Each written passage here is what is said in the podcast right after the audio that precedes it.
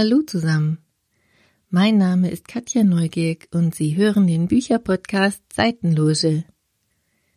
Anlässlich der Frankfurter Buchmesse, die alljährlich im Oktober stattfindet, erscheinen allein in deutscher Sprache ca. 80.000 neue Bücher. Dass die Messe in diesem Jahr nur digital und in ganz kleinem Rahmen stattfinden konnte, ist für Autorinnen und Autoren und für ihre Verlage wirklich bitter. Nichtsdestotrotz finden Bücher offensichtlich weiterhin ihre Leserschaft. Allein in den letzten drei Monaten wurden in Deutschland ganze 794 Bücher pro Minute verkauft. Meine persönliche Auswahl an neuen lesenswerten Romanen stelle ich Ihnen in dieser Folge vor.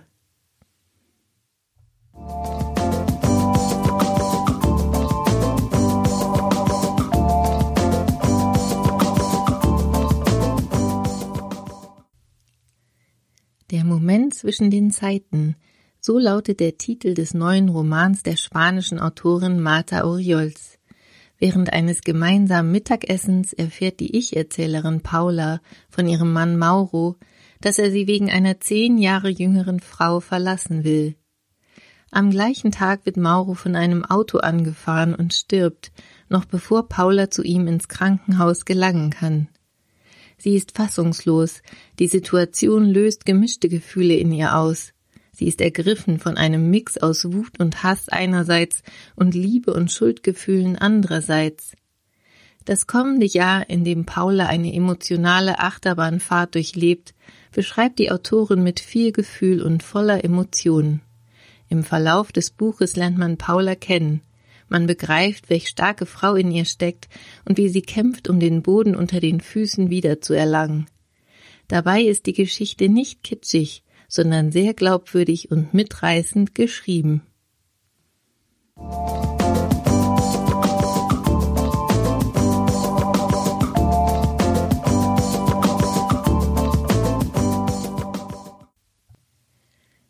Eigentlich wäre Kanada das diesjährige Gastland der Buchmesse gewesen.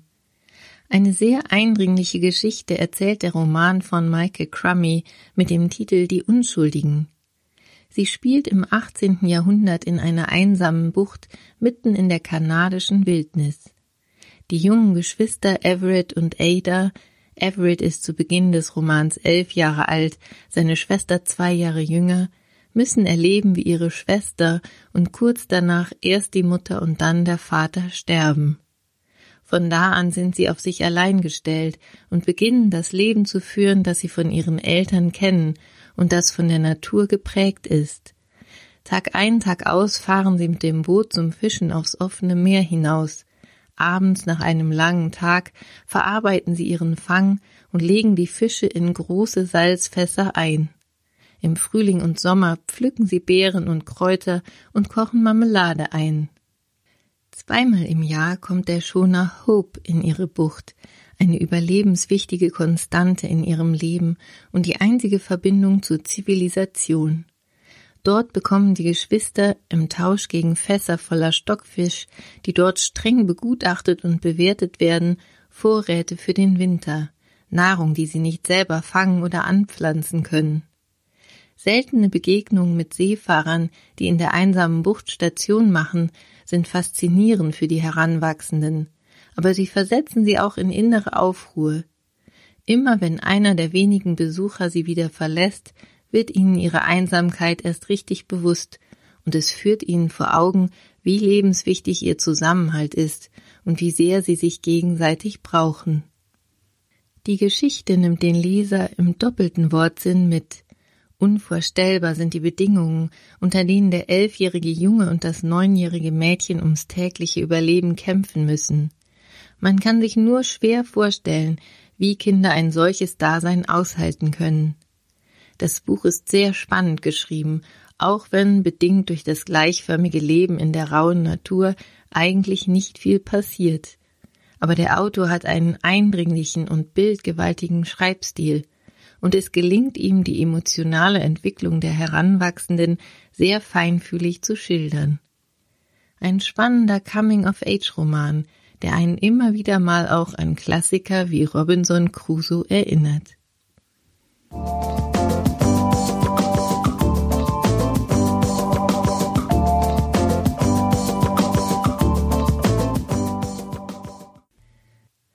Nur etwas mehr als 170 Seiten hat der Roman Das Leben ist ein wilder Garten des Schweizer Autors Roland Buty.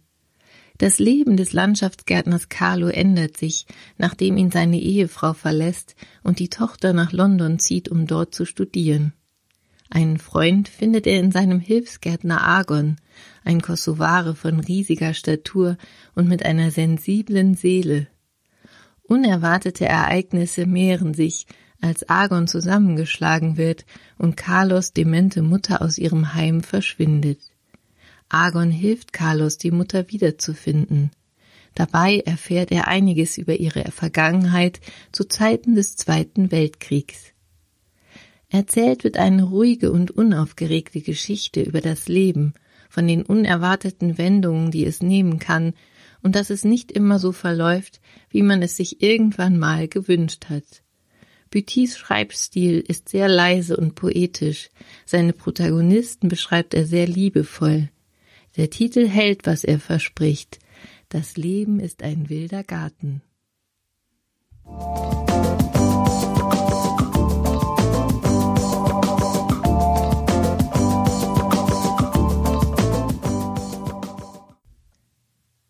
Ein Sonntag mit Elena. So lautet der Titel eines unaufgeregten, aber sehr berührenden Romans von Fabio Geda. Die Ich-Erzählerin ist die Tochter eines älteren Herrn, dessen Frau vor kurzer Zeit verstorben ist und der seitdem versucht, sein Leben ohne sie zu leben. Früher war er ein erfolgreicher Architekt, ist viel gereist und seine Ehe war sehr glücklich. An einem Sonntagmorgen beginnt er damit, ein altes Familienrezept aus dem Kochbuch seiner verstorbenen Frau nachzukochen. Er hat seine älteste Tochter mitsamt ihrer Familie zum Mittagessen eingeladen. Von seinen drei Kindern hat er zu ihr noch am meisten Kontakt. Kurz zuvor sagt sie ab. Daraufhin macht er einen Spaziergang im Park und lernt dort Elena und ihren Sohn kennen. Er lädt sie spontan zu sich nach Hause zum Essen ein. Elena erzählt ihm aus ihrem Leben und von ihren Sorgen. Sie ist sehr früh Witwe geworden, ist alleinerziehend und hat finanzielle Probleme. Elena, ihr Sohn und der ältere Herr verbringen den Tag miteinander und genießen die Gesellschaft des jeweils anderen. In Rückblicken erfährt man viel über das frühere Leben des Herrn, auch dass er den Kontakt zu seiner jüngsten Tochter, der Ich-Erzählerin, abgebrochen hat. Wie sich das Leben für Elena und den älteren Herrn durch ihr Zusammentreffen verändert hat, erfährt der Leser erst zum Schluss der Geschichte. Es ist ein feinsinniges Buch, das nachdenklich stimmt und mitunter auch ein wenig traurig macht. Eine schöne Geschichte mit einem stimmigen und hoffnungsvollen Ende. Genau das Richtige für ein paar Lesestunden an einem Sonntagnachmittag.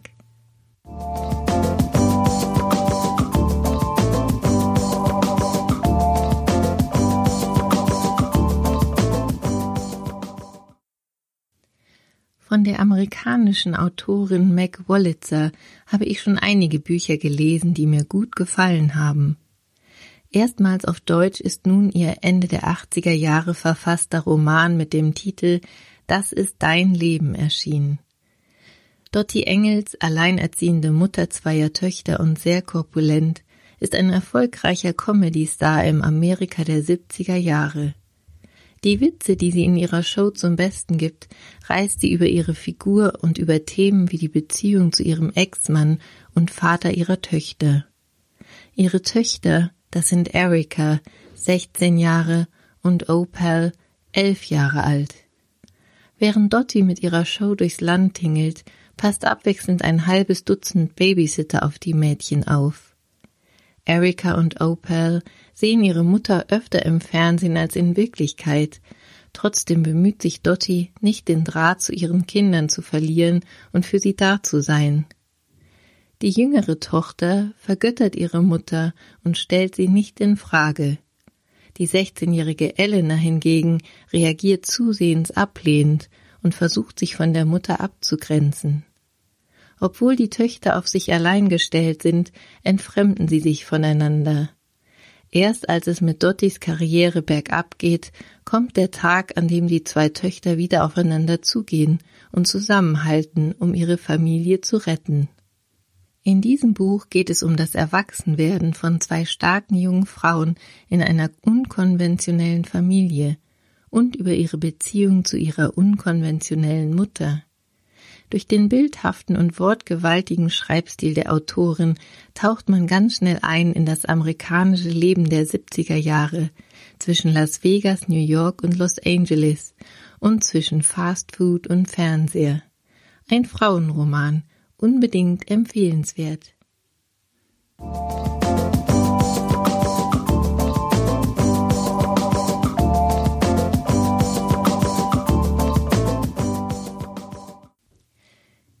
Sind noch einmal die Angaben zu allen Titeln, die ich in dieser Folge vorgestellt habe.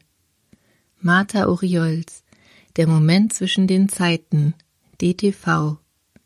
Michael Crummy, Die Unschuldigen, Eichborn Verlag. Roland Buty, Das Leben ist ein wilder Garten, Zollnei. Fabio Geta, Ein Sonntag mit Elena, erschienen bei Hansa Blau.